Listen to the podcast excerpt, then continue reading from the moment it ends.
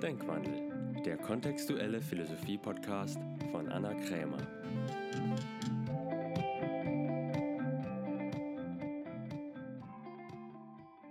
Hallo ihr Lieben, herzlich willkommen zur 55. und letzten Denkwandelfolge in diesem Jahr. Und was bietet sich mehr an, als das Jahr mit dem Thema Dankbarkeit zu beenden? Dankbarkeit hört sich ja erstmal nach einem leichten Thema an, ist es auch. Es gibt allerdings unterschiedliche Formen von Dankbarkeit, die ich gleich vorstellen werde, sodass man wirklich für alles dankbar ist. Denn wirklich dankbar zu sein und wirkliche Dankbarkeit zu erfahren und vielleicht auch Dankbarkeit wie ein Tool in seinem Leben einzusetzen, hat mehrere Vorteile. Wirkliche Dankbarkeit hat zum einen zur Folge, dass man wirklichen Frieden hat oder wie wir im kontextuellen Coaching sagen würden, so etwas wie Bewusstseinsfrieden. Also dass die ganzen Gedanken im Kopf nicht von Zweifel und Ängsten und Sorgen gefärbt sind, sondern eher von Zuversicht und Frieden. So kann wirkliche Dankbarkeit auch dazu führen, dass man sein Leben wieder mehr genießt, weil man aussteigt aus diesem Hamsterrad, immer noch mehr zu wollen und dass etwas nie gut genug ist oder man nie genug geschafft hat.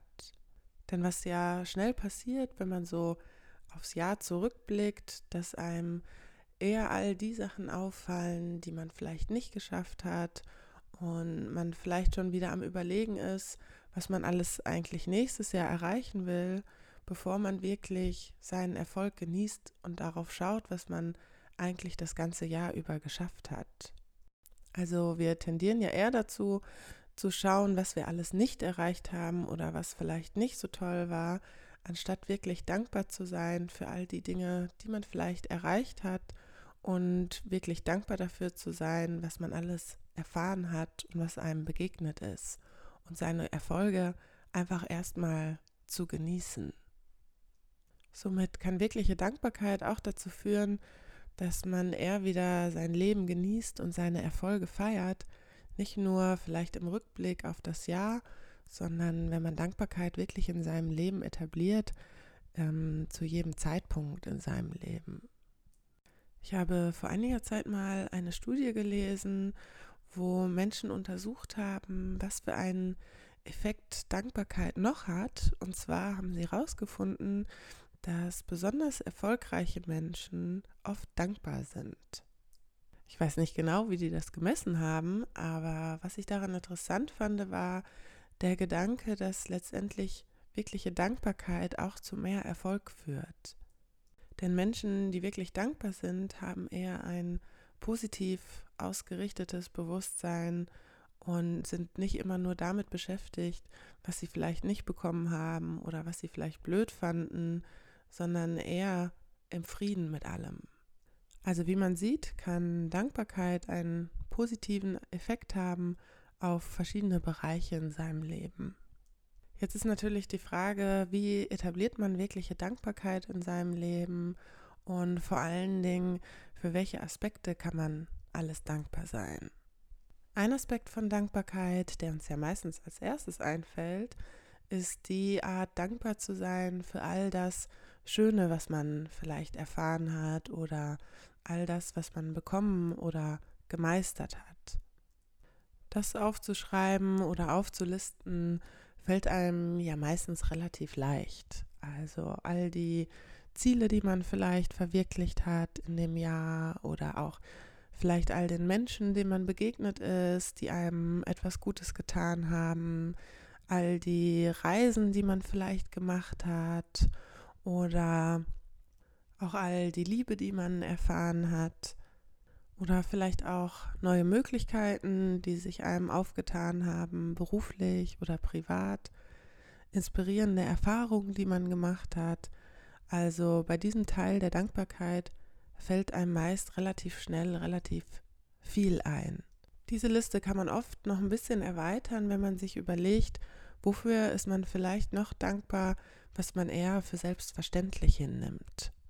Also zum Beispiel dankbar zu sein dafür, dass man gesund ist.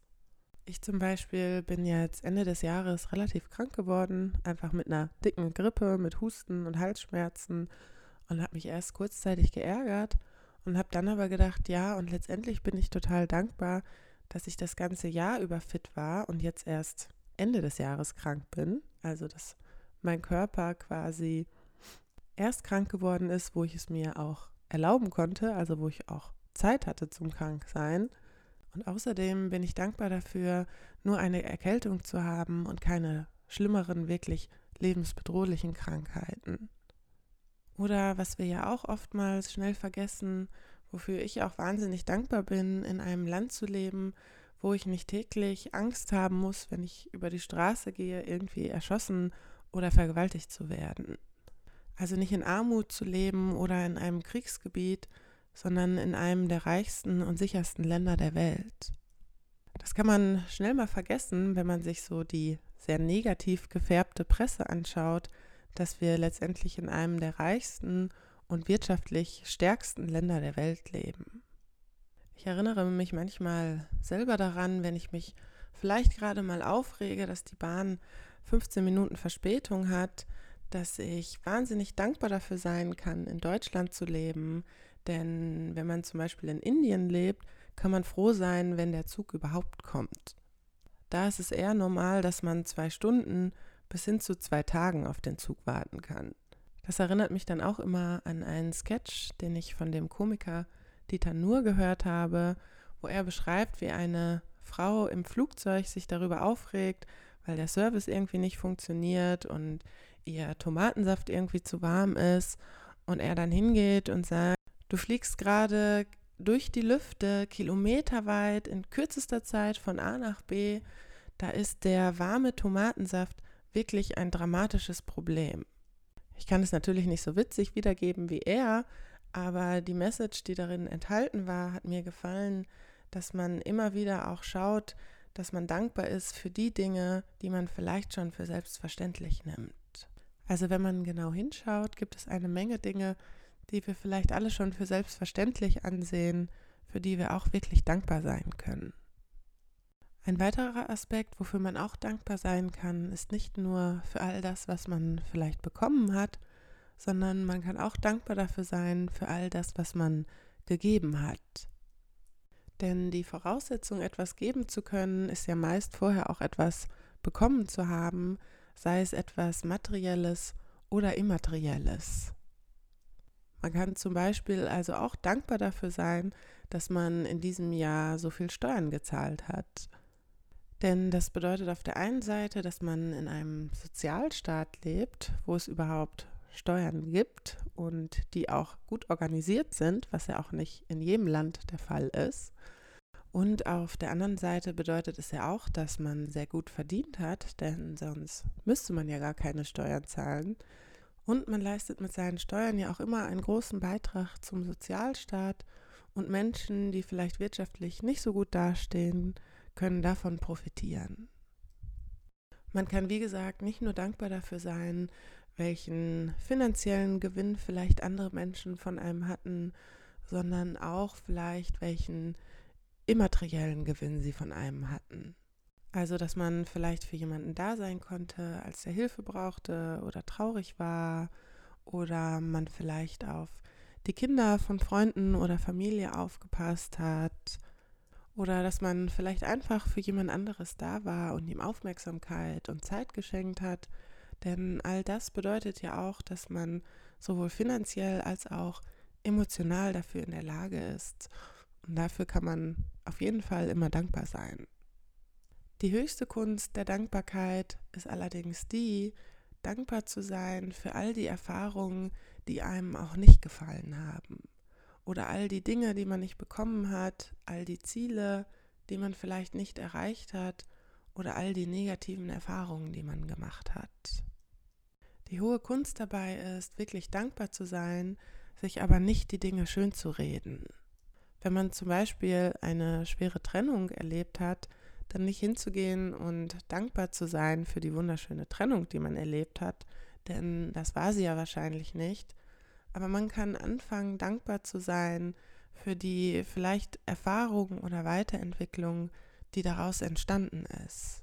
Denn in jeder Erfahrung, egal wie schmerzhaft sie ist, ist immer auch ein Geschenk der Weiterentwicklung verborgen. Auch wenn es oftmals eher sehr scheiße verpackt ist und man es vielleicht auch erst Jahre später erkennt. Und man vielleicht nicht für das Ereignis selber dankbar ist, aber für das, was man daraus gemacht hat. Also es gibt ja diesen berühmten Spruch, wenn das Leben dir Zitronen gibt, dann mach Limonade draus. Oder was ich auch schon mal gelesen habe, ist, dann hol dir Salz und Tequila und trink Tequila-Shots. So waren vielleicht die Zitronen keine schöne Erfahrung, aber man kann trotzdem noch dankbar dafür sein, was man draus gemacht hat. Und sei es nur, dass es das Geschenk ist, dass man diese schwere Situation überlebt und gemeistert hat und nun gestählt und stärker hervorgeht. Die Kunst ist also, das Jahr zu betrachten und auch dankbar zu sein für all die Dinge, die einem vielleicht nicht gefallen haben oder vielleicht auch sogar für all die Ziele, die man noch nicht erreicht hat. Und sei es einfach, weil man dadurch Demut gelernt hat oder vielleicht auch einfach dankbar dafür zu sein, schon rausgefunden zu haben, all die Dinge, die nicht funktionieren, um das Ziel zu erreichen oder auch einfach dankbar dafür zu sein, dass man überhaupt noch eine Aufgabe hat und Ziele, die es noch zu verwirklichen gibt. Oder wenn man zum Beispiel Enttäuschung oder Verrat erlebt hat, kann man, wie gesagt, auf der einen Seite dankbar dafür sein, dass man diese Situation gemeistert hat und die Wahrscheinlichkeit ist hoch, dass man beim nächsten Mal nicht so sehr emotional betroffen sein wird und auf der anderen Seite kann man auch dankbar dafür sein, dass man die Erfahrung gemacht hat, weil man vielleicht beim nächsten Mal wachsamer ist und einem Dinge früher auffallen werden. Also nochmal wird einem die gleiche Situation wahrscheinlich nicht passieren. Ich zum Beispiel fand dieses Jahr schon wahnsinnig herausfordernd und anstrengend, nicht nur weil ich sehr viel gearbeitet habe, sondern auch weil es einfach emotional viele Herausforderungen gab. Doch wenn ich jetzt das Jahr so betrachte, bin ich unglaublich dankbar, all das gemeistert zu haben. Und ich habe auch das Gefühl, einen wirklich großen Schritt weiter zu sein. Nicht nur emotional gestärkt zu sein, sondern auch erfolgreich gewesen zu sein. Also meinen Absichten und Zielen und Visionen wirklich einen großen Schritt näher gekommen zu sein. Und auch wenn ich vielleicht noch nicht all das erreicht habe, was ich erreichen wollte, bin ich trotzdem dankbar, dass ich noch die Möglichkeit dazu habe und all die Dinge auszuprobieren, die ich noch machen möchte. Und vielleicht auch noch neue Wege rauszufinden, an die ich vielleicht bisher noch gar nicht gedacht habe, um alle Ziele zu erreichen. Denn oftmals tendieren wir ja dazu, das Leben wahnsinnig ernst zu nehmen und vergessen darüber hinaus, dass es letztendlich ja nur ein Spiel ist. Ich stelle mir dann manchmal vor, wie man die Erde verlässt und von oben betrachtet und wenn man das so von oben sieht, letztendlich alle Probleme irgendwie an Bedeutung verlieren. Wir uns oftmals Sorgen machen um viele Dinge, die eigentlich gar nicht so wichtig sind. Und man das Leben viel mehr einfach wie ein Spiel betrachten kann, vielleicht wie ein Erfüllungsspiel und ich bin einfach wahnsinnig dankbar, dass ich bei diesem Spiel mitspielen darf. In diesem Sinne verabschiede ich mich erstmal in diesem Jahr und bin wahnsinnig dankbar allen Hörern, die fleißig meine Podcasts gehört haben. Ich bin auch besonders dankbar all denen, die mir positives Feedback gegeben haben, natürlich auch denen, die Optimierungsvorschläge geliefert haben und freue mich sehr, wenn wir uns nächstes Jahr wiederhören und vielleicht auch irgendwo wiedersehen. In diesem Sinne wünsche ich einen friedlichen Jahresabschluss und freue mich auf dich im nächsten Jahr. Bis bald.